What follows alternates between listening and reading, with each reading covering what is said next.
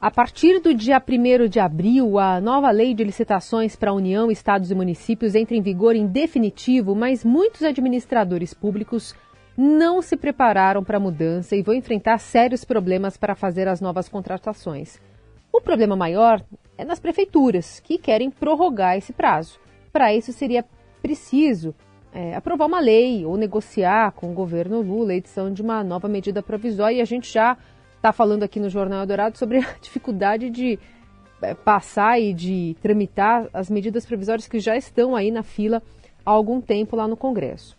Feita para reduzir a corrupção e aumentar a eficiência na gestão pública, a lei de licitações foi sancionada lá em 2021 e estabeleceu um prazo de transição de dois anos, que é esse que está acabando.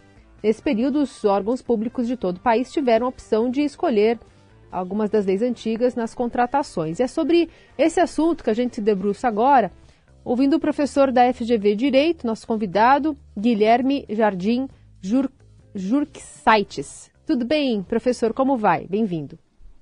Tudo bem, Carol. Bom dia. Para o nosso ouvinte entender do que se trata essa mudança, por que, que ela é melhor, por que, que ela dá mais segurança para as novas licitações? Bom, primeira informação importante é lembrar que a lei atual de licitação, a lei número 8666, ela já, faz, já completa 30 anos agora em 2023. Então é uma lei que só pelo passar do tempo ela já se mostra uma lei desatualizada. Né? Muitas coisas importantes aconteceram nos últimos anos em termos de contratações públicas, os avanços tecnológicos que chegam também ao poder público. Toda essa nova realidade não foi contemplada na legislação anterior, já completa 30 anos.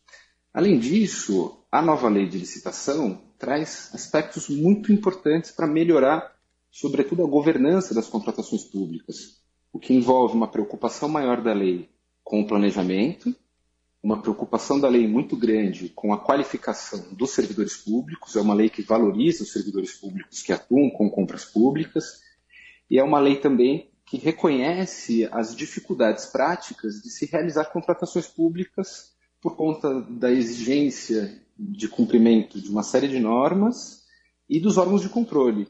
Então, é uma lei que, de um lado, ela aposta numa requalificação na forma como o poder público faz negócios, e é uma lei que procura calibrar um pouco melhor como o controle deve ser exercido sobre contratações públicas. De fato, a lei perdeu algumas oportunidades de avançar mais. Nós poderíamos ter uma legislação que fosse ainda menos burocrática, uma legislação que fosse mais simples, que pudesse ser melhor compreendida por aqueles que devem aplicá-la. Mas isso nem de longe invalida ou diminui os benefícios que a nova lei traz nesses aspectos que eu procurei sintetizar há pouco.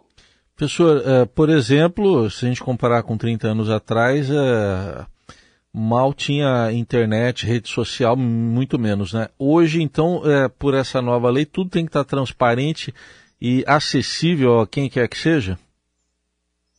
Exato, Heinz. É, na verdade, o dever de transparência ele é inerente a qualquer negócio público, exceto situações muito excepcionais, muito específicas que a lei determina. Há uns anos atrás foi editada uma lei de acesso à informação que já continha algumas disposições que impunham aos órgãos públicos, em matéria de contratação, o dever de divulgação, de publicidade, de modo mais transparente, inclusive por intermédio de recursos eletrônicos. O que a nova lei faz é, além de ressaltar e reafirmar esse compromisso, estabelecer deveres de que as licitações, as compras públicas, sejam feitas preferencialmente por mecanismos eletrônicos e com um grande sistema, que é o Portal Nacional de Contratações Públicas, que vai reunir informações das contratações públicas celebradas por todos os entes da federação, União, Estados, Distrito Federal e municípios, e também dos fornecedores, então é realmente um avanço muito grande que aproveita os recursos tecnológicos que estão disponíveis hoje, mas que não existiam há 30 anos atrás, possam ser empregados nas contratações públicas. Agora, a gente está vendo essa movimentação, especialmente das prefeituras, então a Confederação Nacional dos Prefeitos dos Municípios vão para Brasília semana que vem para falar também sobre a prorrogação desse prazo e tal. É, é, se justifica essa demora de adaptação a esse processo, ainda que tenha dois anos e ainda que tenha pandemia no trajeto aí? Olha, Carol, eu acho que não se justifica, mas é compreensível. Nós temos que estar sensíveis à realidade da nossa federação, do nosso país. Mais de 70% dos 5 mil e tantos municípios que compõem a federação têm menos de 20 mil habitantes.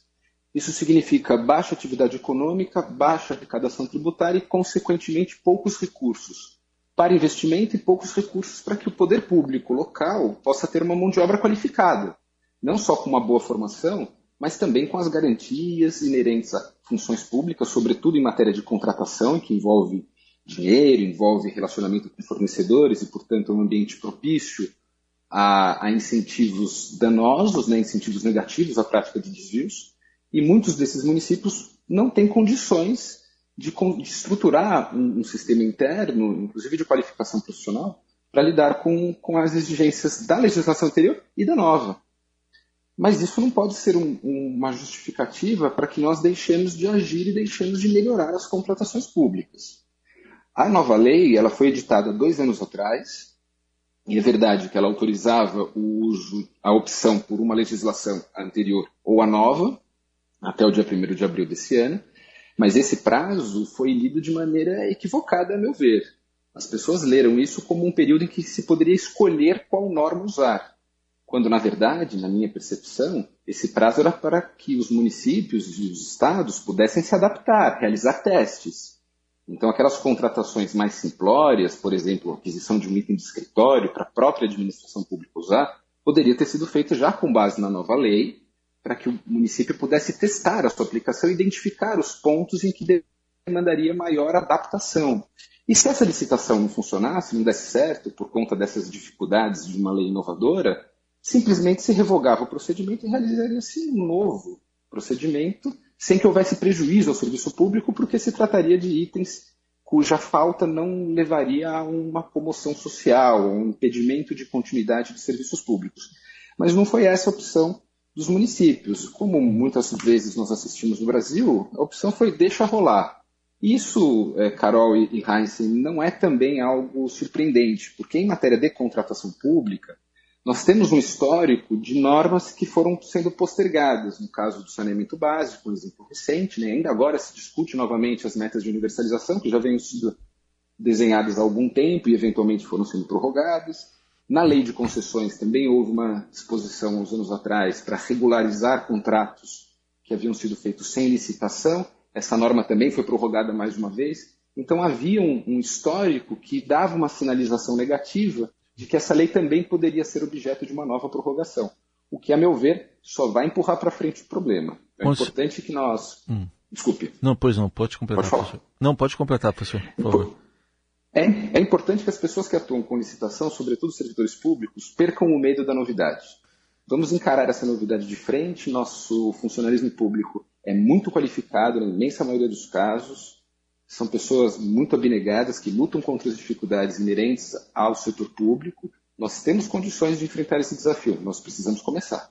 Então, só ia incluir nesse pacote, o senhor citou tanta coisa aí, tem aquela lei também dos resíduos sólidos, né, destinação, enfim, para acabar com os lixões, que demorou também, né, para ser cumprida. Um ótimo exemplo, Raíssa. Também é mais um, um, exemplo dessa inércia e dessa resistência que muitas vezes nós encontramos quando resolvemos alterar normas que dizem respeito a contratações públicas, porque são muitos interesses envolvidos. É o interesse do poder público, o interesse do bom gestor e tem o interesse daqueles que querem, eventualmente, é, a manutenção de um estado de coisas que só favorece determinados atores. Então, como a gente está falando de compra pública e o poder público no Brasil é o maior comprador é, que há, né, quem mais compra coisas no Brasil é o poder público. Então, é natural que qualquer mudança nesse sistema gere reações e gere resistências. Esse professor da FGV, Guilherme Jardim Jurques obrigada pelas explicações. Um bom dia para o senhor. Muito obrigado, Carol. Muito obrigado, Heinz. Bom dia.